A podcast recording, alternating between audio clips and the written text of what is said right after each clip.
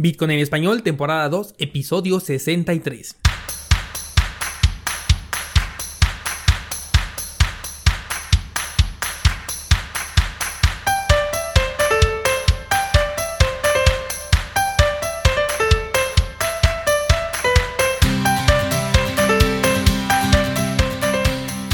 Bienvenido, esto es Bitcoin en español, el podcast donde hablamos de criptomonedas, tecnología, cadenas de bloques y por supuesto Bitcoin.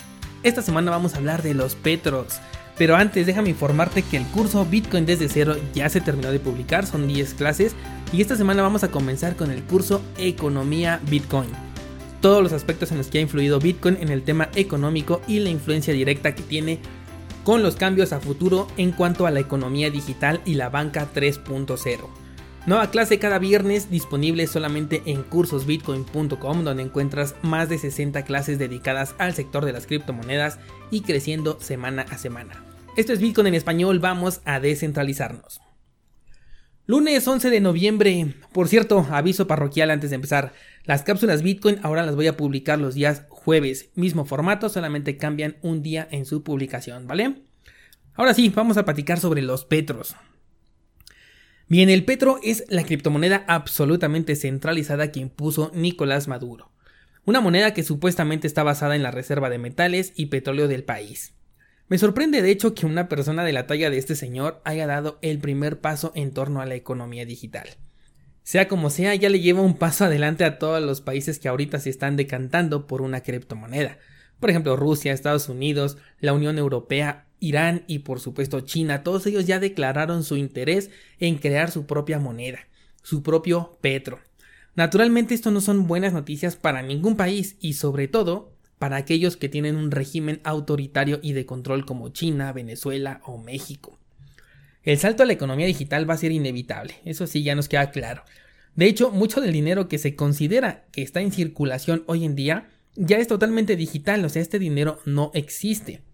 Así que solamente resta hacerlo de manera oficial y criminalizar al efectivo para que el control sea total por parte de los gobiernos. Resulta muy interesante que por más que el petro sea ya un fracaso, nos sirve mucho para poder estudiar el escenario entrante de la nueva economía mundial. Por ejemplo, esta semana Maduro declaró obligatorio el uso de la criptomoneda para la declaración contable de personas físicas y morales, o sea, de empresas y ciudadanos por igual por lo que ahora ellos van a tener que realizar un doble registro, el registro en bolívares y el registro en petros. Lo importante de esta nota es la facilidad con la que un gobierno puede imponer un cambio. Lo mismo pudo decir que el bolívar soberano se convertía en obsoleto y que tienes que acudir ahora a cambiarlo todo por petros. Si ya lo hicieron en Estados Unidos con el oro, ¿qué les impide hacerlo con una moneda que vale menos que la tinta con la que está impresa? Así de sencilla y rápida puede llegar a ser la implementación de la nueva economía digital de manera arbitraria. Ahora, si Venezuela ya tiene su moneda, ¿por qué los demás países están quedando atrás? Obviamente están analizando las ventajas que pueden sacar de esta transformación económica. Tienen en sus manos el poder de crear una nueva economía desde cero a beneficio total de sus intereses. Obviamente le van a querer sacar el mayor partido. Para que llegando el momento se nos presente el petro chino con todas las cualidades inflacionarias que necesitan para combatir a Estados Unidos. Claro, suponiendo que Estados Unidos acepte el pago con petros chinos. Cada país va a tener la capacidad de programar y alterar el funcionamiento de un activo digital, y además de imponer las condiciones que considere pertinentes sin que tengas opción a evadirlas. Obviamente sin considerar la existencia de Bitcoin. Las características iniciales con las que nazca cualquier petro de cualquier país van a poder ser alteradas en el momento que ellos quieran. Pueden reprogramarlo y cambiar cualquier característica que no les parezca en el momento en el que lo deseen. Por ejemplo, aquí en México se aprobó recientemente un impuesto que aplica incluso para personas que venden artículos por catálogo. Regularmente este tipo de negocios son realizados en efectivo, por lo que el tema del impuesto resulta algo complicado de recaudar.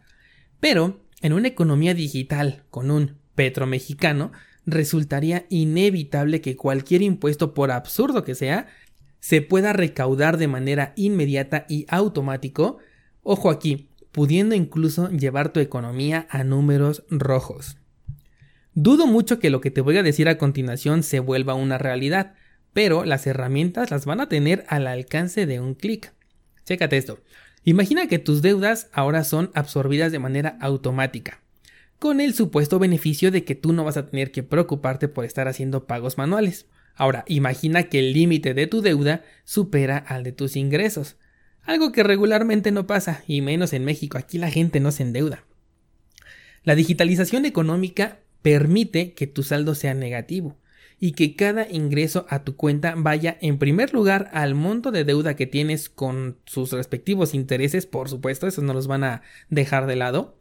Y si sobra, entonces ese va a ser el dinero que vas a tener como disponible, obviamente, después de impuestos. Como dije, yo no veo que este escenario eh, sea algo que se pueda dar, porque definitivamente se detendría la economía al ver la incapacidad de millones de personas por pagar sus deudas. Pero señores, lo único que nos separa de este escenario apocalíptico son unas cuantas líneas de código programable. Y en un momento en el que no exista otro método de pago que no sea el digital, ¿de qué manera te vas a salir del control absoluto de los petros? Incluso para poder comprar de la manera más tradicional Bitcoin, necesitarías cambiarlo eventualmente por alguna clase de petro. Así como hoy en día utilizas tu dinero, realizas una transferencia electrónica y compras Bitcoin en Bitso, en Coinbase o en cualquier lugar donde te acepten tarjeta de crédito o débito, del mismo modo lo tendrías que hacer con el nuevo método digital, con los nuevos petros. Las posibilidades, señores, son impresionantes, porque esto que acabamos de analizar, y solamente es una pizca, es desde un punto de vista gubernamental. Pero hoy día la situación económica no nada más está en manos de bancos y gobiernos, sino también entran en juego los gigantes tecnológicos. La tecnología trasciende fronteras. Libra de Facebook fue detenida de inmediato porque justamente los gobiernos son conscientes de ello.